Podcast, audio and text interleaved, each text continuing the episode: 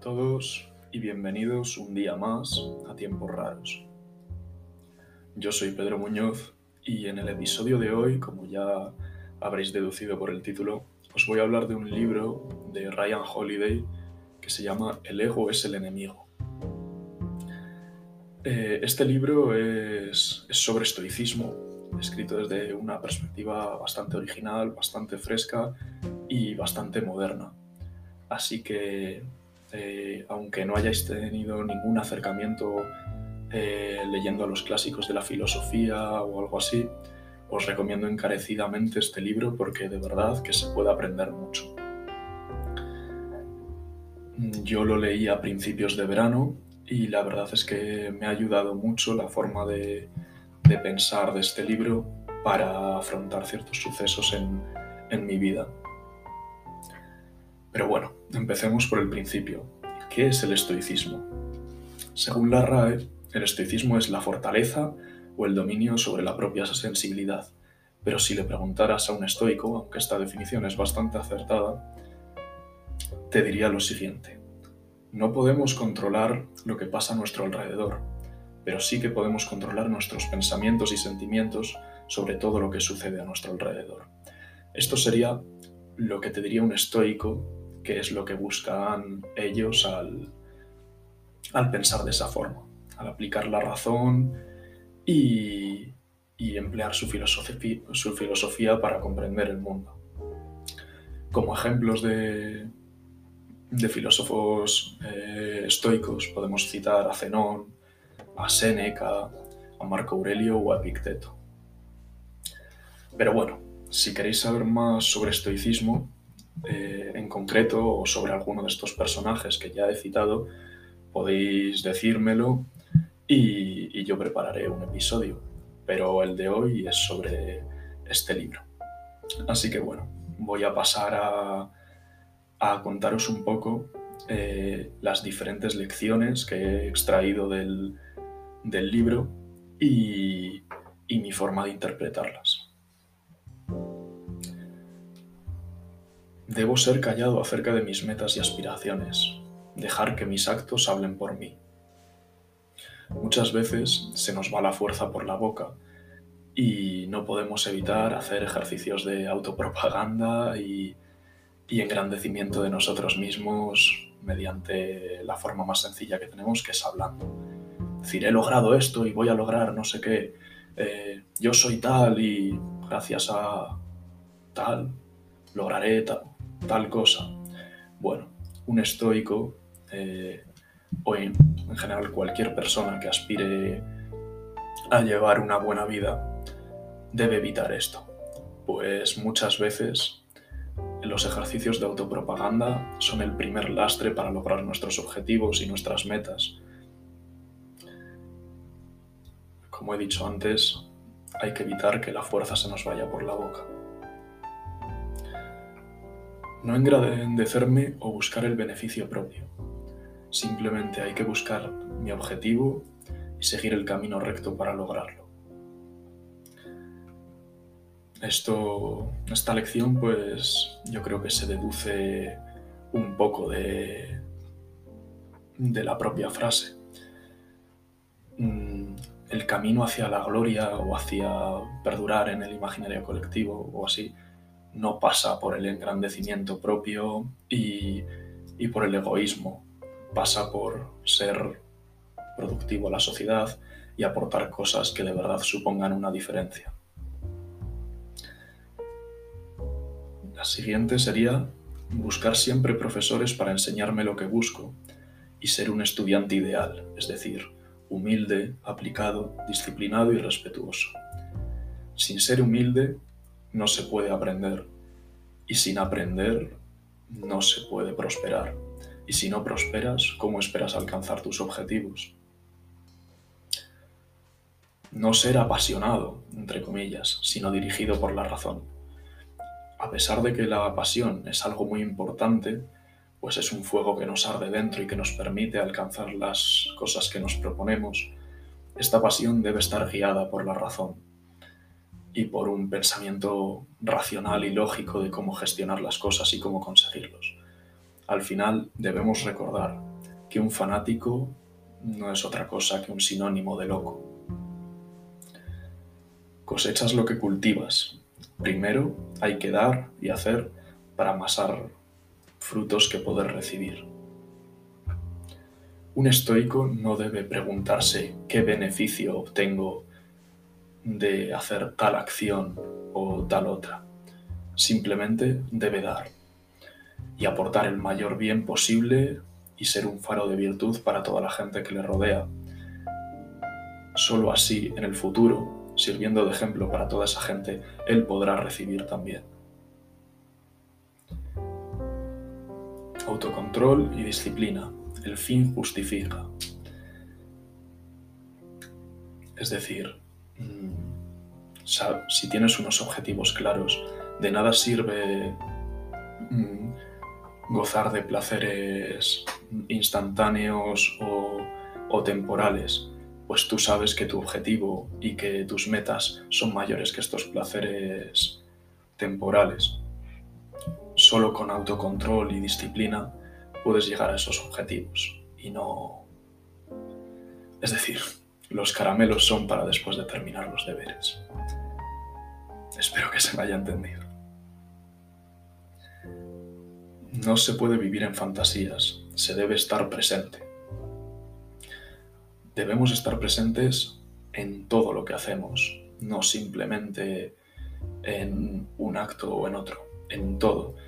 Eh, no podemos vivir en el pasado, pues no se puede cambiar, y no podemos vivir en el futuro, porque no son más que ilusiones. Se debe vivir en el presente, disfrutando cada instante, cada minuto de trabajo, cada cada segundo de sufrimiento, porque es parte de nuestro camino y de lo que nos lleva a la virtud. Eh, hay que... Mm, otra lección sería eh, postergar la, gratificación y trabajo, trabajo y trabajo. Es decir, cuanto mayor sea tu capacidad de postergar la, la gratificación, más puedes trabajar y en mayor estados de, en estados de concentración mayores puedes, eh, puedes llegar. Mm, es un poco como lo que he dicho antes de los caramelos para después de los deberes. El ego es el enemigo. Este es el título del libro y es sin duda lo más lo más importante de, todas las cosas que he aprendido. Yo soy una persona que a lo largo de mi vida creo que he pecado bastante de, ser algo, algo ególatra y, entender que ese ego, esa, esa necesidad de demostrar eh, es lo que nos lastra, es un paso muy importante a la hora de, pues, de ser mejor. Hay que mantenerse alejado de, adicciones, pues el propio ego puede destruirte como una droga. Cualquier adicción es peligrosa para un hombre de virtud, y más para un hombre sin virtud, pues te aleja del camino recto y hace que hagas cosas que ni siquiera te plantearías si no estás metido en esa adicción. No solo hablo de adicciones a sustancias exógenas, sino también de adicciones a cosas como el sexo, el éxito o, el reconocimiento público. Debemos aprender de todo y de todos y nunca abandonar el camino del aprendizaje. Debemos ser estudiantes en cada momento de nuestra vida, incluso para la gente mayor que pueda estar escuchando esto, que tengan 40, 50, 60 años y que crean que ya tienen todo aprendido y todo sabido, no es así, no es así. Es imposible conocerlo todo. Así que de verdad, somos estudiantes en, una escuela gigantesca. Aprovechadlo, eh, ser conscientes de que no sabéis nada y sólo así se puede alcanzar la verdadera sabiduría. No hay, una, no hay un mito ni una gran historia detrás de nuestros actos. Eso llega muchas veces incluso siglos después de nuestra muerte, si es que llegamos a, a introducirnos en los libros de historia. Así que nuestra prioridad no debe de ser construir esa, esa mitología en torno a nuestra figura o a nuestra épica, sino ejecutar con excelencia nuestra tarea. Debemos ser mm, grandes administradores de, de, nuestra, de nuestras capacidades para así aportar lo máximo posible a la sociedad. Debemos tener claro lo que buscamos y no dar bandazos. Si se tienen claro los objetivos y las metas en la vida, puedes establecerte metas y, objetivos, válgame la redundancia, a corto, medio y largo plazo y así ceñirte al plan y ceñirte al camino que te, eh, que te autoestableces y evitar dar bandazos y, y, perderte por el camino, que es lo que le sucede a mucha gente. Al final llegas, llegas a tu lecho de muerte y muchas veces ni siquiera te has autorrealizado como persona, sino que has andado dando bandazos sin saber muy bien qué querías lograr.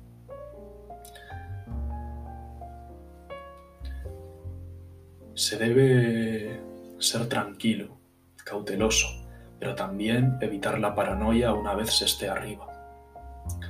Es decir, si alcanzas el éxito, si construyes un imperio, un, en sentido metafórico, una, gran empresa, unos grandes proyectos de los que tú estás detrás, es importante mantenerse alejado de, de la paranoia y los malos pensamientos porque te pueden llevar a la locura y alejarte del objetivo que andabas buscando.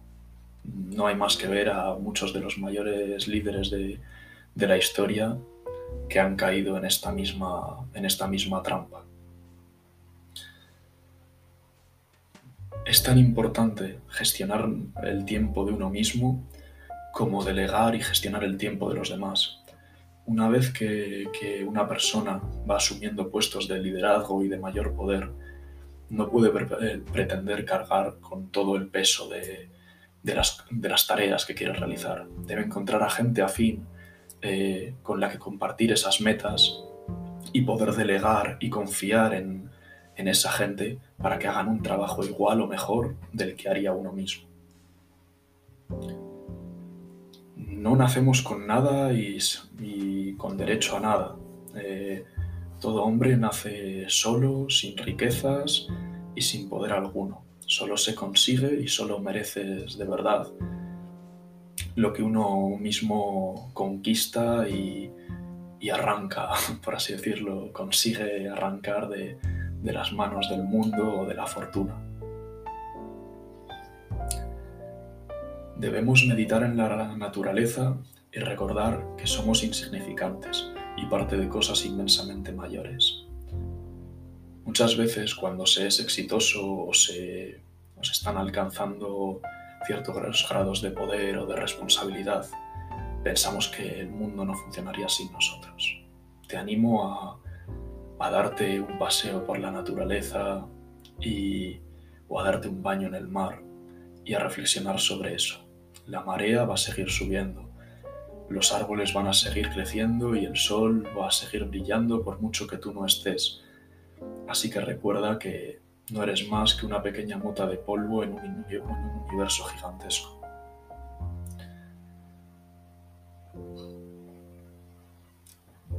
La moderación y el punto medio. En la cima, todo el mundo va a por ti. ¿Qué mayor virtud hay que, la moderación y encontrar el punto medio en las cosas? Yo no creo que conozca a ninguna gran persona o ningún hombre virtuoso que, no sea moderado y, que no encuentre el punto medio en todos los aspectos de su vida. No se puede ser un gran hombre y ser un borracho, igual que no se puede ser un, gran líder y, y ser un ególatra. Llegue lo que llegue y venga lo que venga, se debe estar preparado, tranquilo y seguir el camino establecido previamente. No hay nada justo o injusto, simplemente es lo que hay y lo que existe. se deben aprovechar los momentos que nos da la vida. Aprender, leer, formarse y producir. Todo ello es parte de, la vida y de, y de nuestra forma de existir como humanos. Así que, ya puestos a tener que hacerlo, ¿por qué no disfrutar con ellos y, y sentir el sol acariciar nuestra piel, respirar aire puro y ser conscientes de que cada, cada acto realizado con virtud es un acto de belleza.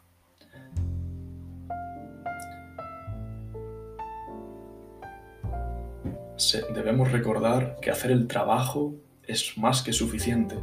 No podemos ligar el triunfo al reconocimiento. Esto le pasa a mucha gente que liga el, triunfo con el reconocimiento de otra gente. Y la realidad es que en la mayoría de casos la gente no comprende o, no quiere comprender el trabajo que tú has hecho. Así que no ligues el triunfo al reconocimiento de otras personas, lígalo a tu trabajo bien hecho.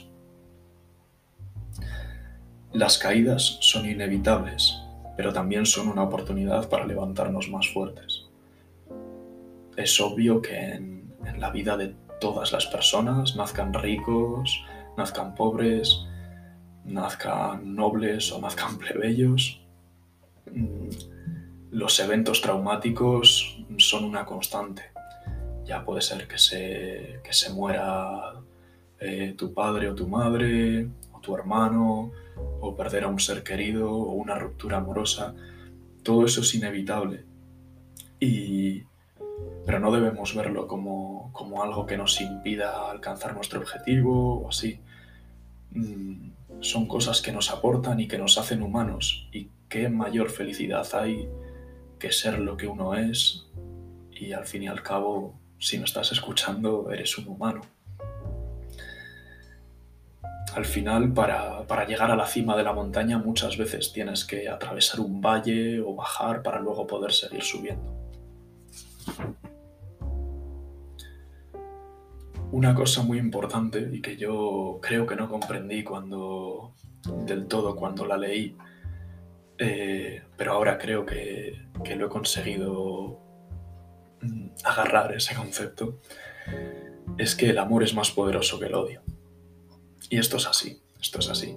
Eh, leí, bueno, más que leí, vi un, un vídeo de, de, Mike Tyson, el, boxeador, hablando sobre un poco sobre esto y él decía que cuando iba a combatir, él no iba con odio hacia su rival o con ganas de, asesinarle. Bueno, eso último quizás sí, pero no quería asesinarle por odio al rival, sino por amor al boxeo, por amor a, esa lucha, a ese arte que llevaba cultivando toda su vida. De esta forma, entraba en el ring en un estado emocional de felicidad, de plenitud, y no enfadado y cargado de odio. Es una cosa muy importante abordar la vida desde ese estado de, felicidad y de amor hacia el todo, en vez de cargado de sentimientos de odio o de resentimiento. Aunque no sea ya solo por propia felicidad de uno mismo y por sentirse mejor, sino a la hora de conseguir resultados, es más efectivo abordarlo desde una perspectiva de amor que de de odio, por así decirlo.